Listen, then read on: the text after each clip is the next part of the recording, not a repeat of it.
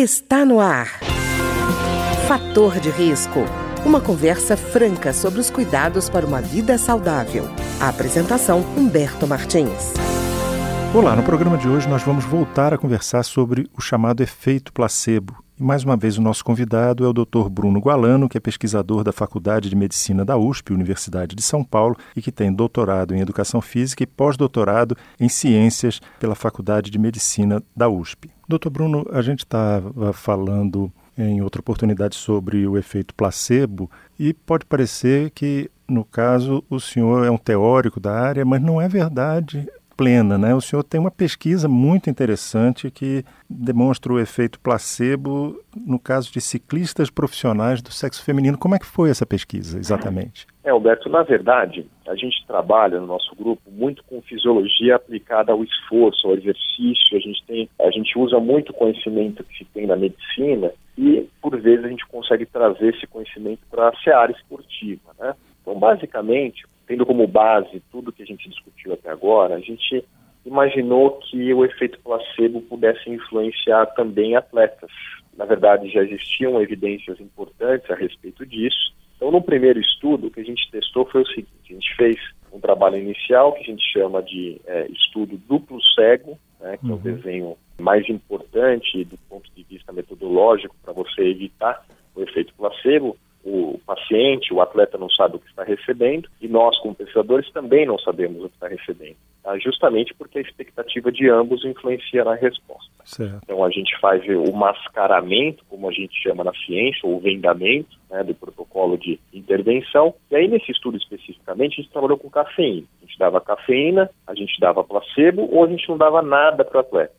Tá? Eram ciclistas. Esses uhum. ciclistas, ao final do teste, a gente perguntava para eles, teste físico, né, eles consumindo uma ou outra intervenção ou nada, um ou outro suplemento ou nada, a gente perguntava para ele o seguinte: o que, que você acha que você consumiu? Então, o indivíduo tinha, basicamente, o atleta tinha três chances. Ele podia acertar que ele consumiu placebo ou cafeína, ele poderia dizer que ele não sabia, não tinha nenhuma pista, ou ele poderia errar, falar, puxa, eu acho que dessa vez eu recebi cafeína, mas, na verdade, ele teria recebido placebo.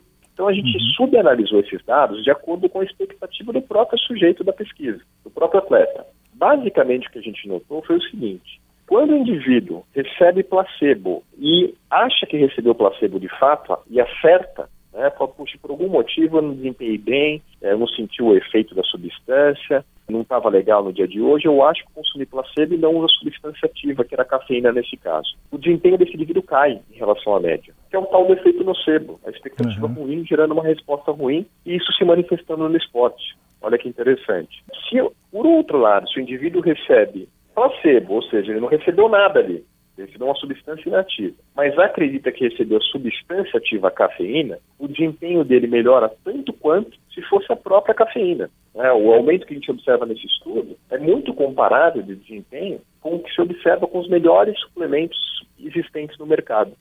Ah, então, o placebo, né, eu costumo brincar com as pessoas, é um dos melhores suplementos existentes no mercado, porque ele está nos produtos que funcionam e está também naqueles que não funcionam. E, doutor Bruno, eu achei interessante que eh, na, na sua pesquisa o placebo foi dito às pessoas que estão participando, quer dizer, é, o chamado placebo é, honesto ou aberto, foi isso mesmo? E isso interferiu na, na, na, pesquisa, no resultado da pesquisa? Então, Humberto, esta é uma pesquisa que a gente foi além, foi um estudo à parte que a gente fez, subsequente a este primeiro que eu acabei de explicar. Uhum. Nesse estudo sequencial, o que a gente fez foi o seguinte, exatamente o que você falou. Existiam evidências na literatura que o efeito placebo, ele é motivado também pela expectativa do indivíduo, como a gente já discutiu. Mas alguns estudos apontavam que a expectativa não era tudo. Então tem um estudo muito interessante em que os pesquisadores, por exemplo, administram é, uma substância tida como analgésica, que na verdade era placebo, para pacientes com dor crônica. Então o paciente vai ao consultório, recebe esse creme, que é um creme placebo, os pesquisadores falam que é uma substância analgésica. Esses pacientes passam esse creme e reportam redução da dor. Até aí nenhuma novidade, efeito placebo clássico. Os uhum. pesquisadores repetem esse procedimento por duas, três vezes.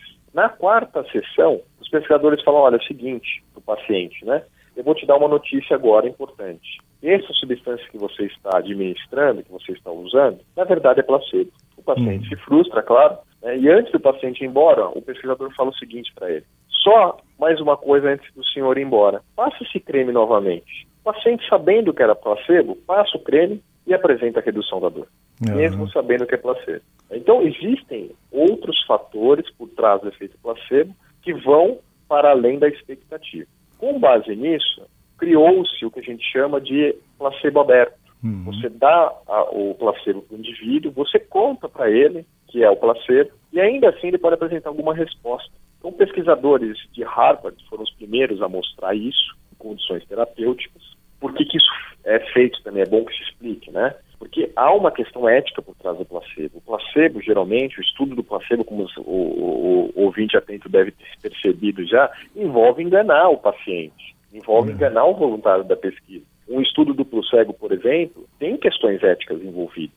Por exemplo, no caso da Covid agora, né, o paciente chega bastante vulnerável, numa condição que ele precisa de tratamento, e você não oferece uma substância que pode ser importante para melhorar a saúde dele, né, que você já tem evidências prévias que você pode melhorar a saúde, como é que você faz um procedimento desse sem ter com um grupo placebo, tendo, dando a chance para esse paciente cair num grupo que não vai receber nada? Uhum. Então, há questões éticas muito importantes envolvidas no estudo do placebo e na prática clínica também. Então, o placebo aberto surge com uma possibilidade de resolver algumas dessas questões. Nesses estudos de Harvard, né, um pesquisador fez o seguinte: ele administrou o placebo abertamente, né, contou para os pacientes que eles iam receber placebo, e esses pacientes ainda apresentavam respostas importantes do ponto de vista clínico sobretudo para variáveis mais subjetivas, é bom que fique claro, né, para as pessoas não, não, saírem achando por aí que o placebo vai curar câncer. Não é uhum. o caso, não vai acontecer. Então, ah, mas tem estudo de placebo aberto com câncer? Tem, avaliando fadiga no câncer, que é uma sensação subjetiva, é um, é um sintoma subjetivo. Dor. A mesma também. coisa vale para dor. Uhum. Isso, exato. Então, esses sinais, sintomas que são mais subjetivos, são aqueles que não são os únicos, tá? Mas são os que tendem a apresentar uma maior resposta do efeito placebo. Pois bem, nesses estudos que foram feitos na clínica, demonstravam que para essas variáveis subjetivas o placebo aberto funcionava, mesmo o indivíduo sabendo que estava consumindo placebo. O que, que a gente fez? A gente emprestou esse conhecimento para a prática do esporte. Nós bolamos uma condição experimental em que os participantes não recebiam absolutamente nada, que era a nossa condição controle, ou as, essas atletas, que eram atletas de alto nível, ciclistas, passavam por uma consulta com um membro da nossa equipe de pesquisa, duas médicas, na verdade, que apresentavam questões do efeito placebo para a pessoa, todas aquelas que nós discutimos agora, Humberto. Todas as informações científicas sobre o que é o placebo, que é importante acreditar no placebo porque o efeito é maior, mas se você não acreditar não tem problema, isso pode ser inconsciente também, é o caso do cremezinho placebo que eu contei para vocês. E aí a gente propunha o seguinte: olha, vocês vão receber agora é, uma substância que não tem nada aqui, nenhuma substância ativa dentro dessa cápsula. É importante que vocês ingiram essa substância e nós vamos observar o que vai acontecer com o desempenho. E não é que o desempenho melhorou dessas participantes, né? esse foi o nosso resultado principal, foi o primeiro estudo a demonstrar isso. E quando atletas de alto desempenho, ciclistas nesse caso, recebem uma substância placebo e sabem que estão recebendo placebo, ainda assim elas podem melhorar o desempenho físico esportivo.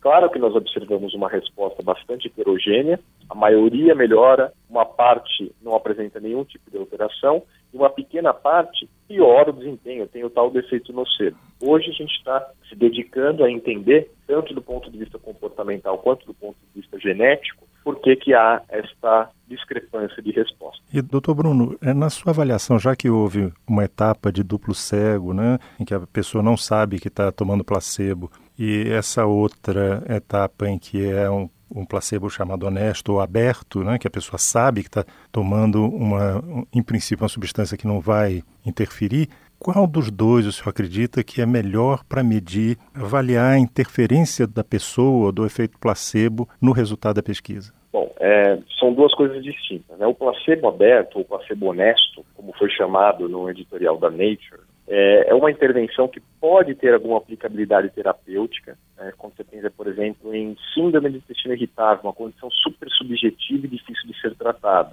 É, eventualmente, o placebo aberto surge para dar algum alívio para esse paciente. Uhum. Algum alívio, não é que é a solução para a condição. Então, tem possivelmente uma aplicação terapêutica disso, né, na prática realmente clínica. Do ponto de vista científico, o placebo aberto, como eu falei para você, serve para mostrar que não é só de expectativa que vive o efeito placebo. Então, ele também dá uma dica experimental importante que outras coisas estão por trás do efeito placebo. Na prática de ensaios clínicos, na prática científica, no rito científico, é necessário que se tenha um controle para placebo. Então, se há o benefício da dúvida, o caso, por exemplo, da cloroquina, hidroxicloroquina agora, que suscitou tantas discussões até hoje, né? É importante que se tenha um estudo controlado para placebo, porque olha só, vejam qual é a expectativa da equipe médica, qual é a expectativa do paciente. Se você não controlar para tudo isso, você não sabe se a, o efeito que está sendo observado advém da substância ativa hidroxicloroquina ou de todo o contexto psicoambiental que cerca o tratamento em si. Então é uhum. fundamental que os estudos científicos continuem utilizando um grupo placebo para se determinar de fato se aquela, se aquela substância que está sendo testada é melhor do que o efeito placebo. Muito porque muitas dessas substâncias, e é o caso também da cloroquina, que eu tomei como exemplo aqui, podem apresentar efeitos adversos. Né? Uhum. Isso acontece bastante na psiquiatria também, com os remédios psiquiátricos. Uh, isso acontece com outras drogas uh, que são tratadas para pacientes críticos, que são usadas para pacientes críticos.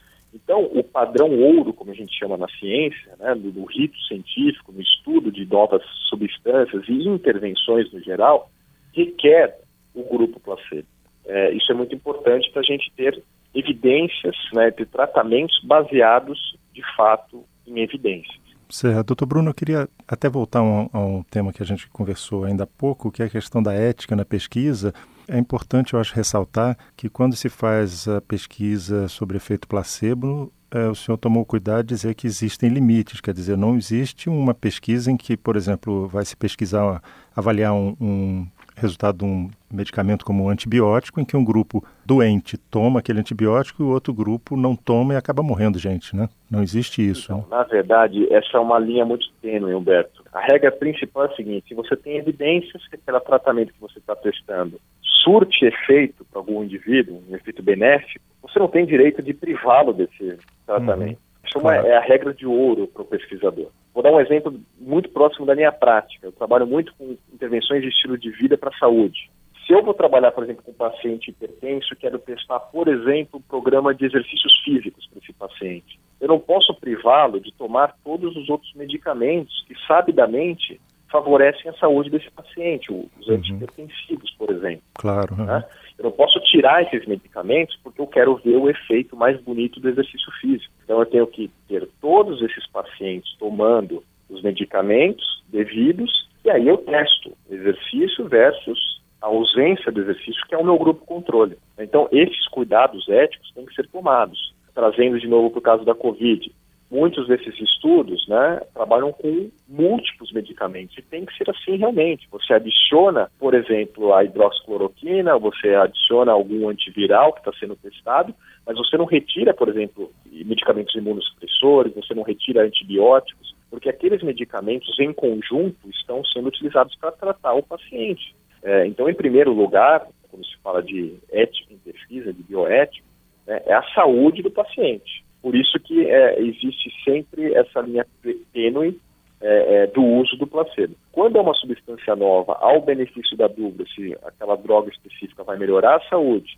pode não alterar a saúde, ou ainda prejudicar a saúde, você tem o benefício da dúvida, evidentemente, para você usar o efeito placebo. Depois que isso se dirime, que você já não tem mais dúvida que aquela droga é importante, é, é difícil você manter é, uma justificativa para o grupo placebo.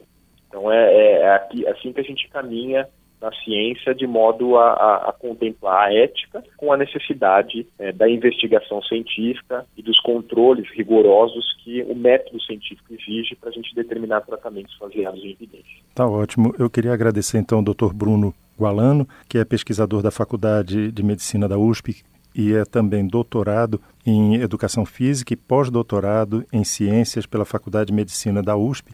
Muito obrigado pelos esclarecimentos que nos deu hoje sobre o placebo e sobre a sua pesquisa, né?